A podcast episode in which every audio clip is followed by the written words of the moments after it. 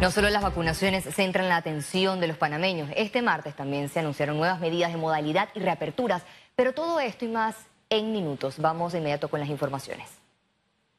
El Ejecutivo estableció este martes un plan de reapertura gradual. Le presentamos los detalles por fecha.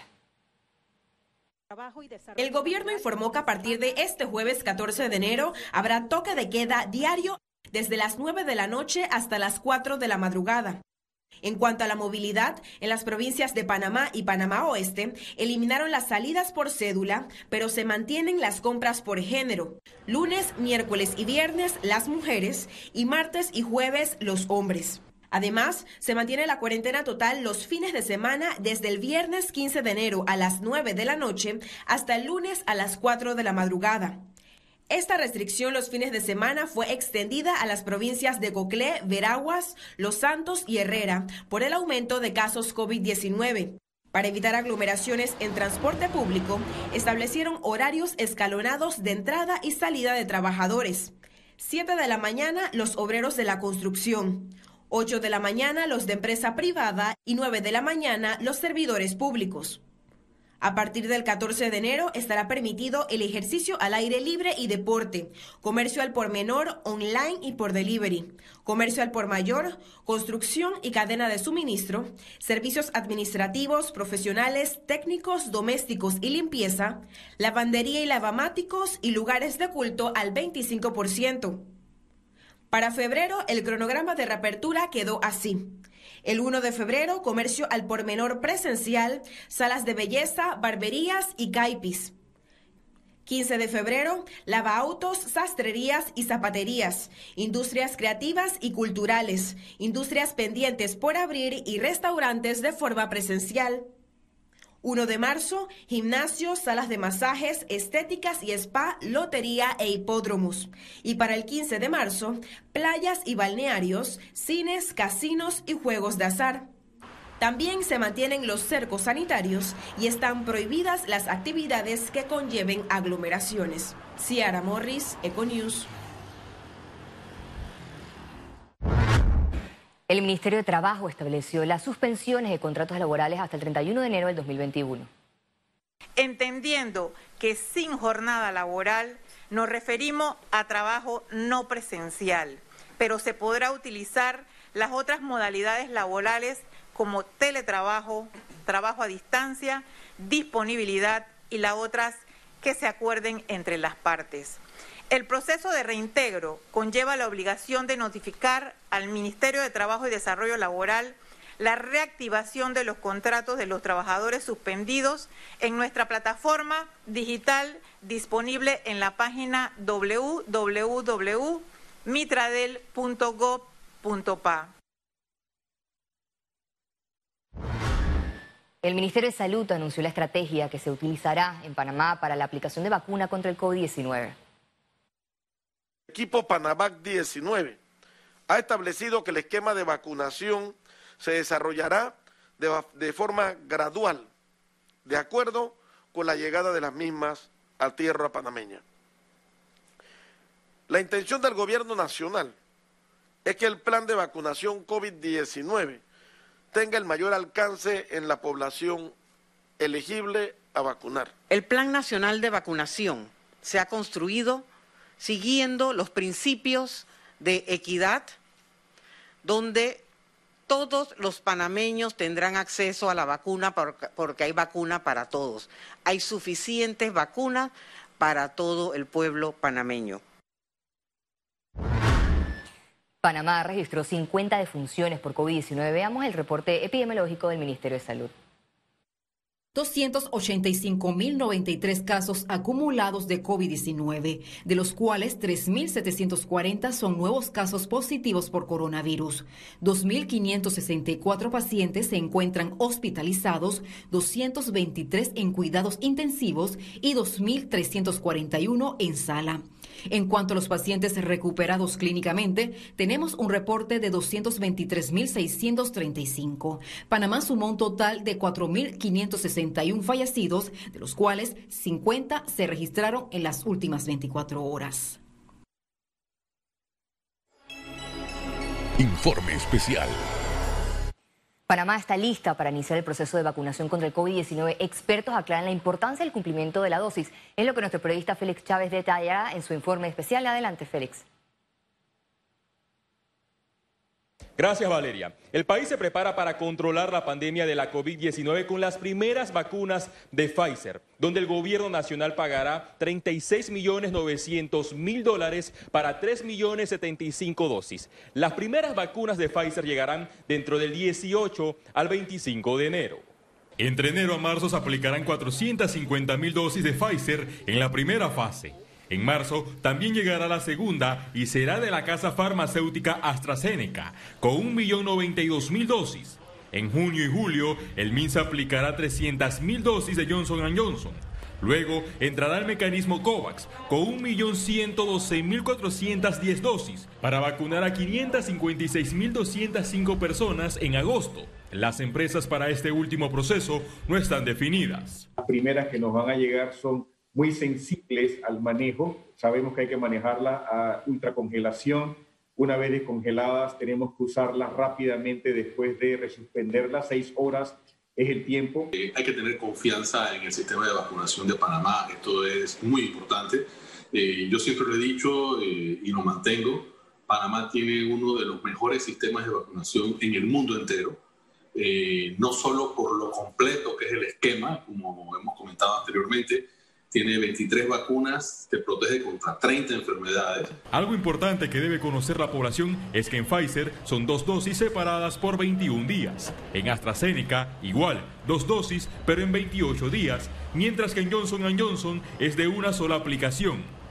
Vamos a comenzar por las provincias más afectadas, Panamá Metro y Panamá Oeste. Los estudios han indicado que la protección después de la primera dosis anda entre 50 y 80% dependiendo de cada uno de los estudios. Cuando se pone la segunda dosis, 10 días después, ya las personas tienen, el 95% de las personas tienen protección.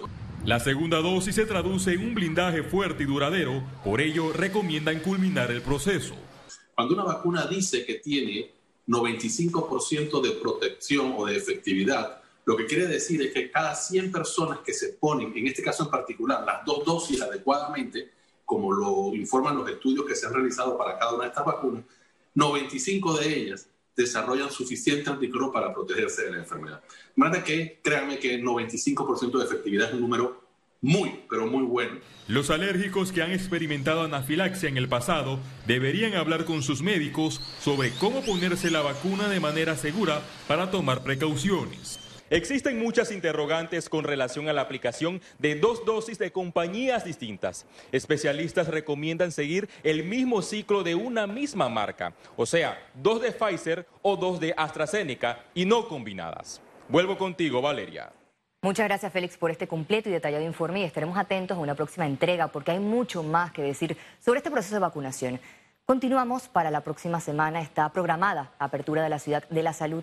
Las autoridades confirmaron que las adecuaciones están listas para el traslado de pacientes COVID-19.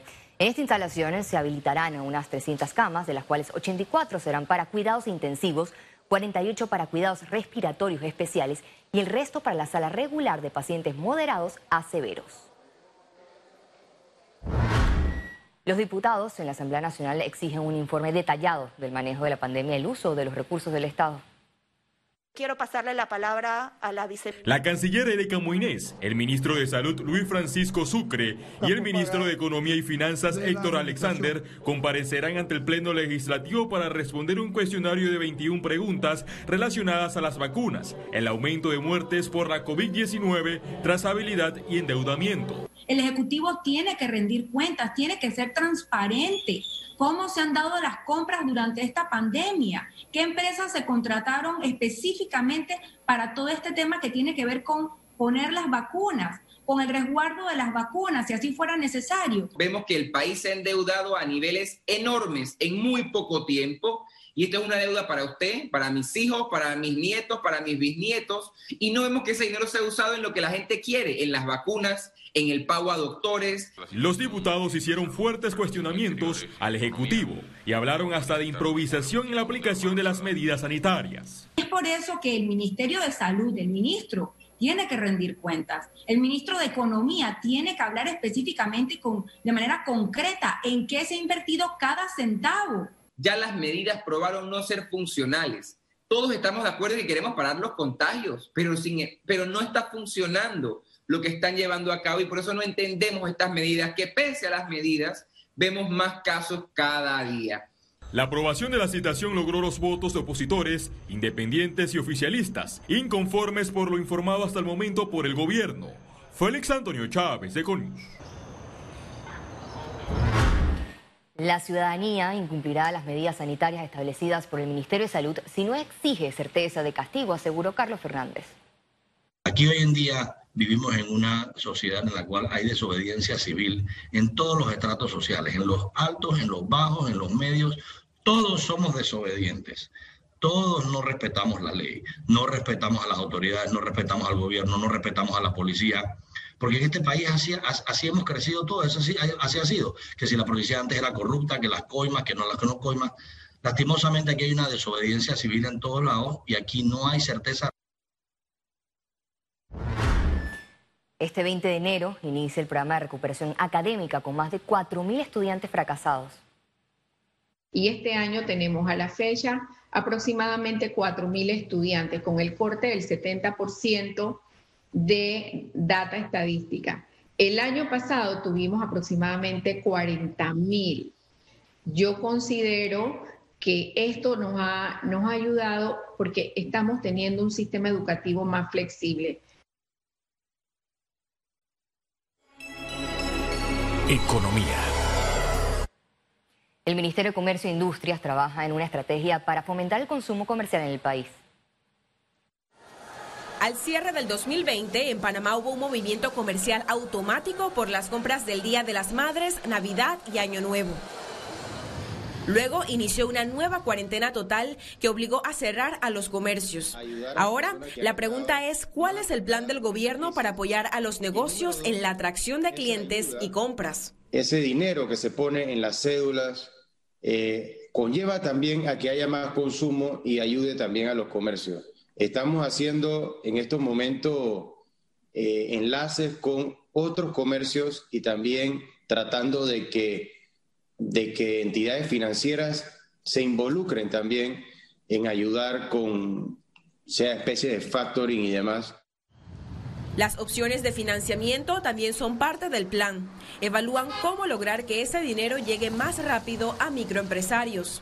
Estamos trabajando en eh, incrementar lo que es el fondo de garantía, porque lo, que pasa es que muchos bancos dicen, bueno, yo te puedo dar el préstamo, por supuesto, a un interés blando y a, una, y a un tiempo que le permita a ese comerciante tener eh, una letra baja que, que, le ayuda a su flujo de caja. Eh, pero al nosotros incrementar ese fondo de garantía, ayudamos a que el banco pueda prestar sabiendo de que, de que ya hay, hay una garantía de ese préstamo y se minimice el riesgo y pueda fluir mucho más rápido. Confían que la reapertura gradual anunciada conjugue una realidad positiva para la parte sanitaria y la económica comercial. Ciara Morris, Econews. Y al regreso, internacionales. Y recuerde, si no tiene la oportunidad de vernos en pantalla, puede hacerlo en vivo desde su celular a través de una aplicación destinada a su comodidad. Es Cable Onda Go, solo descárguela y listo, ya venimos.